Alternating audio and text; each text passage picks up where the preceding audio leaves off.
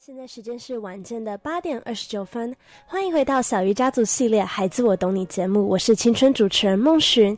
那在上一节的时候，我们和马医师和我们分享了同理心是从感受、分析、回应和确认来组成的。那是不是可以请马医师跟我们继续分享四种同理心的层层次呢？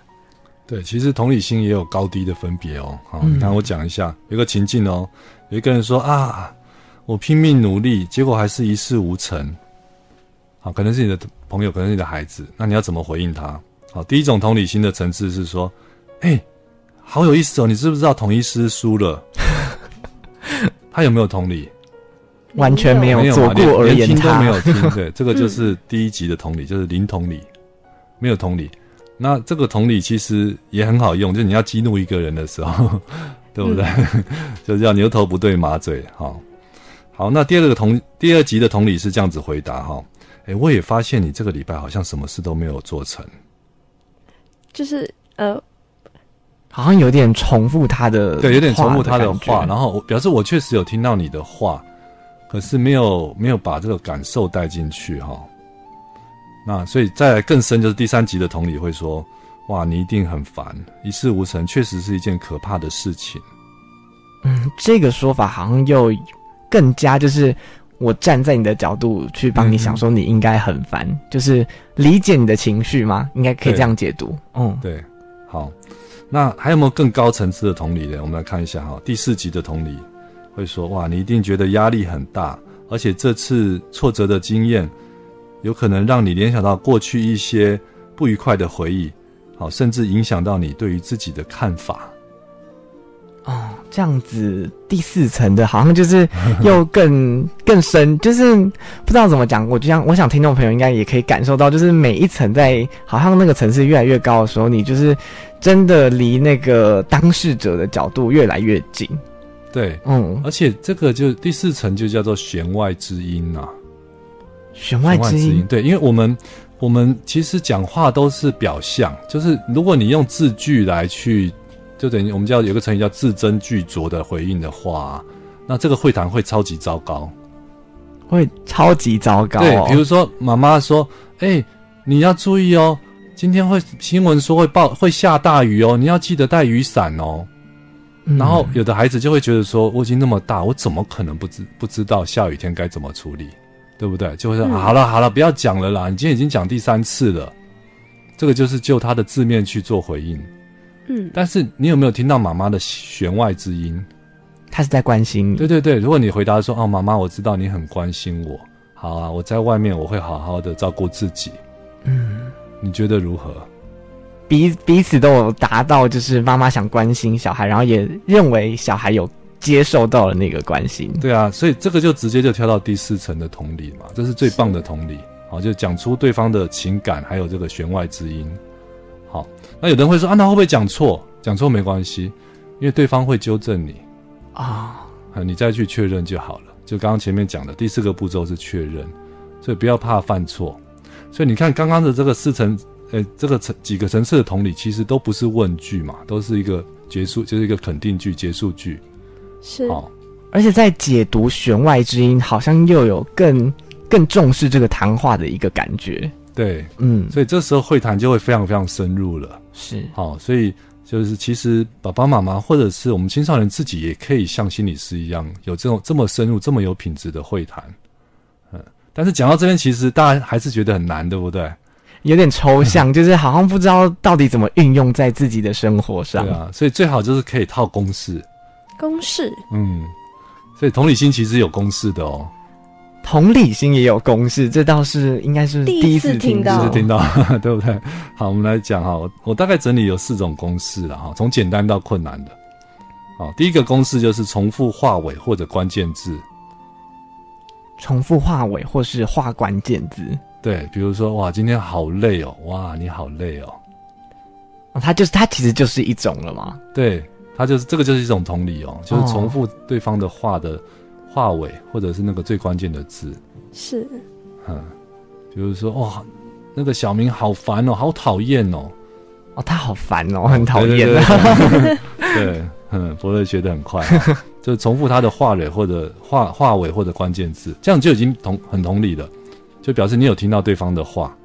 就像我们精神科医师在受训练的时候，这个是一个必要的要素。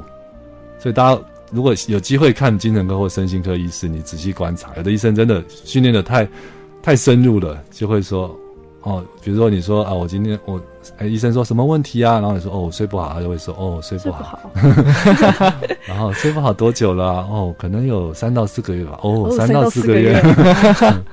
对，好，这是一个最简单的，这是第一种哈。是。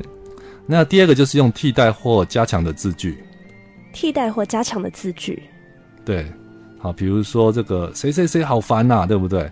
然后好烦是不是一个关键字，对不对？对。但是我现在不要用重再重复这个字了，所以就比如说我可以说哇，你那时候一定很困扰吗？你很不舒服吗？你很难过吗？你很生气吗？你很无奈吗？你很委屈吗？对不对？嗯，好多关键字嘛，就这个这个好烦是可以去。延伸的、替代的，嗯，好，那有时候会什么叫做加强呢？加加强就有点像帮他点一把火的感觉，很奇怪哈，就是就是去去把他火上加油，也可以算同理哦。火上加油也算是一种同理的方公式吗？嗯，这个很好用，比如说呃，有一个爸爸，哎，孩子因为爸爸不让他打不让他打电动就很生气，好，然后就说我爸爸好可恶哦，都不让我打电动。然后这时候你要怎么回应他？你要怎么同理他？对呀、啊，怎么会那么夸张啊？居然不让你玩电动哎、欸！哎，这个还还不够火上加油、哦，还不够吗？如果是我会讲说，哦，听起来你对你爸爸恨之入骨哦。然后我就会听到，就看到这个少年有一个傻眼的表情，然后他就说，哦哦哦，没有啦，没有，好像也没有那么夸张，没有这么严重。他可能爸爸也是关心我。嗯，哎，这时候就冰果冰果了哦，就是。正向的话语，你觉得是应该要从当事人口中讲出来，还是从治疗者口中讲出来？正向应该要从当事人对，从他的嘴巴讲出来，价值千金；从你的嘴巴讲出来，一文不值。你看我，我讲另外一个情境嘛。他说：“我的爸爸好可恶，我都不让我打电打电动。”然后你说：“我现在治疗者，我说，也许你爸爸是关心你吧？”他会怎么回答？哪有啊？他就只是不想让我玩电动，他哪懂啊？对啊，他哪关心我啊？他每天都在外面鬼混，都不知道在做什么，对不对？你反而助长了他对爸爸的这个负负面的感受。嗯，好，所以我们有时候会用会用一个这个加强，或者是这个一个火上加油的方式，哈。是，所以不只是重复结尾，或是你可能夸大他的棋子，嗯，甚至是火上。添油，就都是它，其实是一种反面去治疗这样子同理的状况。嗯，对，哦，还有第三个就是用用一个很简单的公式来套哈，叫做听起来你很啊圈圈圈哈，因为圈圈圈，听起来你很圈圈圈，因为圈圈圈，对，像刚刚这个例子就是就可以说听起来好你很不舒服，因为爸爸不让你尽情的打电动。嗯，好，听起来你很怎么样？因为怎么样？就是把那个第一个，就是我们重复句尾，把它变成一个完整的完整的句子。对，嗯，对，好，就是就这样套。听起来你很怎么样？因为怎么样？哦，嗯，比如说朋友失恋了，就是听起来你很难过，因为他一声不响就走了。啊，这个公式很好套哈。